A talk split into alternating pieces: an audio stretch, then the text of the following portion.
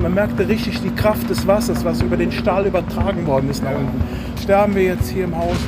Und ich habe fünf Stunden mit der Lampe ihn immer wieder motiviert, durchhalten, durchhalten, durchhalten.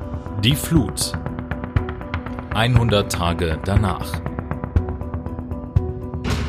Ich denke, so ein Kanaldeckel, der wiegt ja bestimmt 250 Kilo oder so. Die sind wie Pappdeckel aus, der, aus dem Boden geflogen.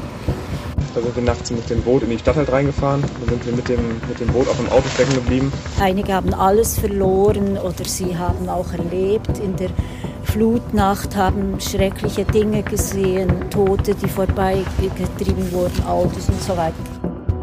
Dann guckte ich auf einmal raus und da war nur das schwarze Loch und in den Fluten und dieses, dieses Geräusch, das werde ich nie vergessen. Es war Wasser, so böse. Wir trinken Wasser, wir waschen uns mit Wasser, wissen Sie.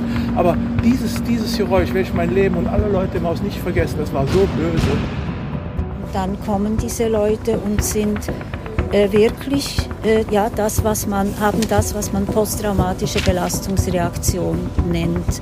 Ne, mit immer wieder aufflackernden Erinnerungsbildern, mit panischen Ängsten, mit Hilflosigkeit. Also die A kam ja hoch und es kam ein Strom aus Walpertsheim, also von zwei Seiten kam Wasser und wir waren auf einmal abgeschnitten von allem. Die haben von, von Dingen berichtet, von eingeschlossenen Ortsteilen, von Autos unter Wasser, von Keller unter Wasser, von Wasser in Straßen und Häusern. Das muss doch jetzt endlich mal aufhören. Der Pegel kann ja hier nicht bis, bis unter den Dachboden steigen. Wenn sie uns gewarnt hätten, die Frage ist, hätten was geglaubt. Die Flut. Ein Podcast des Bonner Generalanzeigers.